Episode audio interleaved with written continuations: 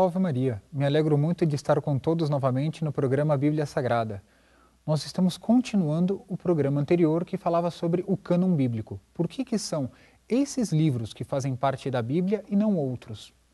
Tínhamos visto que existem os chamados protocanônicos, aqueles que sempre foram aceitos em todos os lugares como inspirados por Deus, e os deuterocanônicos, dos quais se tinham dúvidas. Mas por que, que se tinham dúvidas? Vamos ver isso. E não quer dizer que, por ser deuterocanônicos, sejam menos inspirados por Deus. Não, são tão inspirados quanto os primeiros.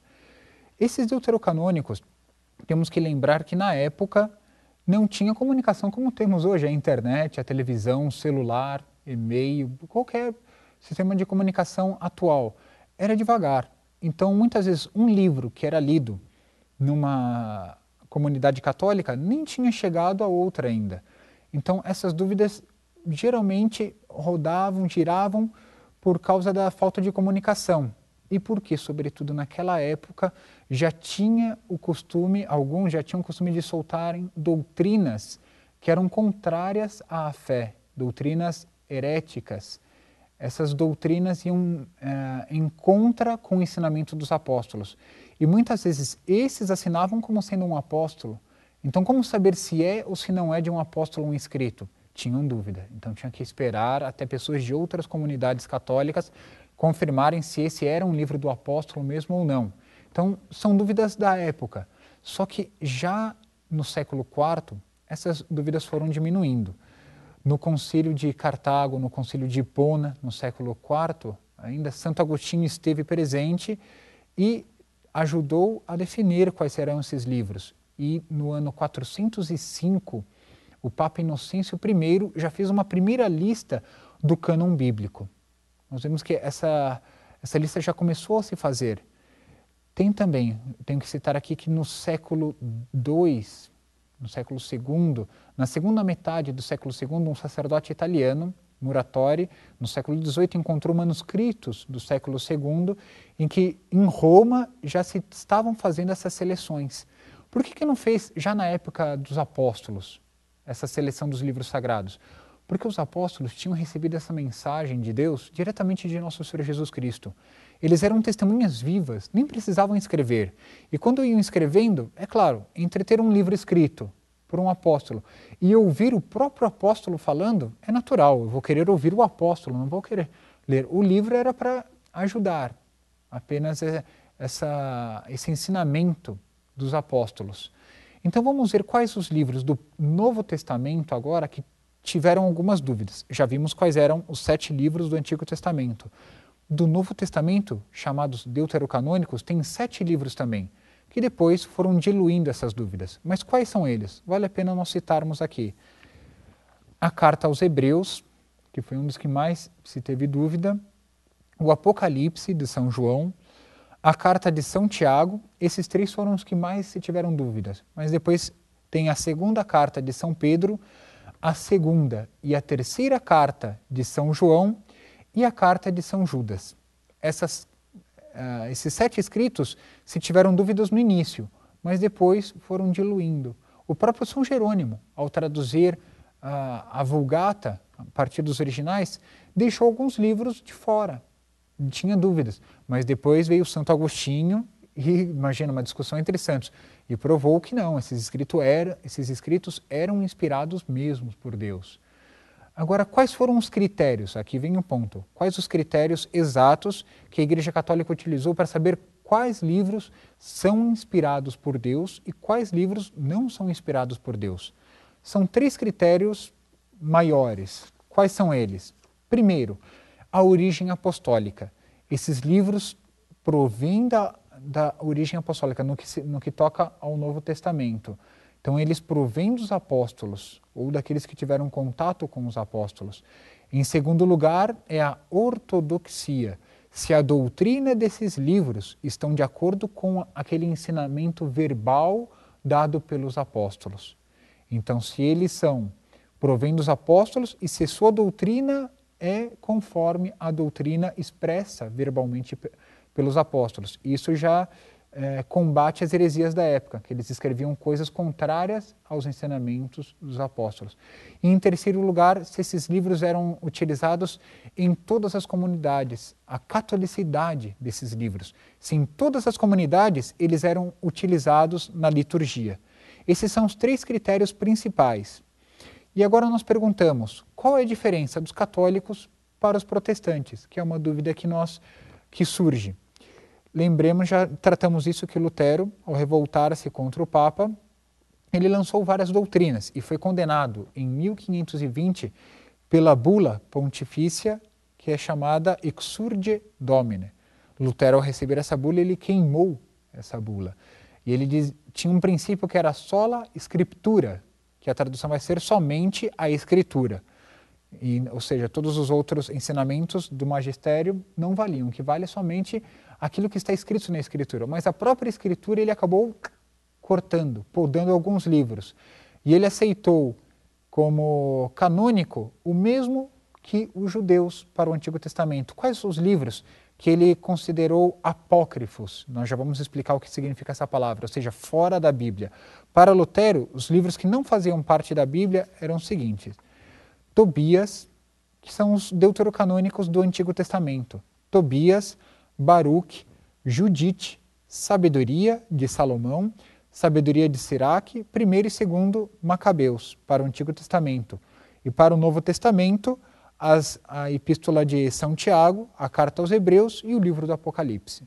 O que, que ele fez na Bíblia que ele traduziu, Lutero, do latim para o alemão? Ele colocou esses livros como apêndice e sem numeração de página. Mais para frente, os livros que são do Novo Testamento, que foram citados aqui, voltaram à Bíblia. E esses livros do Antigo Testamento acabaram por sair completamente da Bíblia. Ele retirou esses livros da Bíblia, que já há 16 séculos faziam parte do cânon. Tem gente que diz que o Concílio de Trento, que foi feito por causa da contra-reforma, em contra a reforma protestante, foi feita uma contra-reforma. E teve o Concílio de Trento, no qual teve grande atividade a ordem religiosa dos jesuítas. Esse Concílio de Trento, ele definiu, aí sim, quais eram os livros canônicos. Mas tem gente que diz, ah, foi só depois de Lutero. Não, no Concílio de Florença, que foi em 1441, se eu não me engano, deixe-me confirmar, isso, 1441, o Concílio de Florença, ou seja, já anos antes da condenação de Lutero, já tinha expresso quais eram esses livros. E no concílio de Hipone e Cartago, que já no século IV já tinham era, quais eram os livros que faziam parte da Bíblia. Apenas no concílio de Trento, que foi em 1546, se definiu, ou seja, agora esses têm que se acreditar como sendo mesmo. Então nós vemos que muitas vezes a, os problemas que se colocam à Igreja Católica e até doutrinas que a igreja tem que refutar, é, tem o seu lado benéfico, porque coisas que talvez nunca se teriam como uma norma fixa da igreja, a igreja define, porque estuda o caso e emite uma opinião muito bem acertada, como foi o caso do, do bíblico do Novo e do Antigo Testamento. Então, esses foram os critérios católicos e ah, os livros protestantes que saíram a partir do momento que Lutero se revoltou. Também, eu já aproveito para tratar aqui a Bíblia ortodoxa oriental, a Bíblia ortodoxa russa, por exemplo, ela foi adotar no século XVII os mesmos livros do Antigo Testamento que os judeus e os protestantes. Retiraram alguns livros. E por outro lado, a Bíblia ortodoxa copta da Etiópia, ela colocou livros a mais. Que ela tem 81 livros na sua lista de livros canônicos. Então aí começa uma mistura, alguns tiram, outros põem. Fato é que a Igreja Católica sempre utilizou esses que fazem parte da nossa Bíblia atual. E esses são a regra de fé, são os livros que são postos como normas para a nossa salvação. Dele nós ouvimos a palavra de Deus, que é inspirada por Deus, e somente esses livros e não outros. Esses livros vão nos auxiliar na nossa salvação eterna. Agora, onde se encaixam aí os livros apócrifos? Apócrifos, apó do grego é uma preposição que significa a partir de um lugar. Krifen é o verbo ocultar, então a partir do oculto, apócrifo. Então são livros que na, no início da igreja não fazem parte da Bíblia, ou seja, não fazem parte da inspiração bíblica, porque era um livro geralmente escrito por hereges, pessoas que escreviam contra a doutrina católica, mas para confundir os católicos. De um lado. De outro lado, tinham apócrifos bons? Tinham. Livros que, por exemplo, nos dá o dado dos os nomes dos pais de Nossa Senhora, como São Joaquim e Santa Ana. Esse é um livro apócrifo, mas que não faz parte, não é uma inspiração bíblica. Outro livro apócrifo vai nos dizer quais eram os nomes dos magos do Oriente, os reis magos, Melchior, Baltazar e Gaspar. Esses três nomes também faz parte do, de livros apócrifos. Ou o nome do bom ladrão, que é São Dimas. Todos eles são transmitidos através de livros apócrifos, que podem ser bons, mas não são inspirados por Deus. Como se faz para ver se são ou não são inspirados?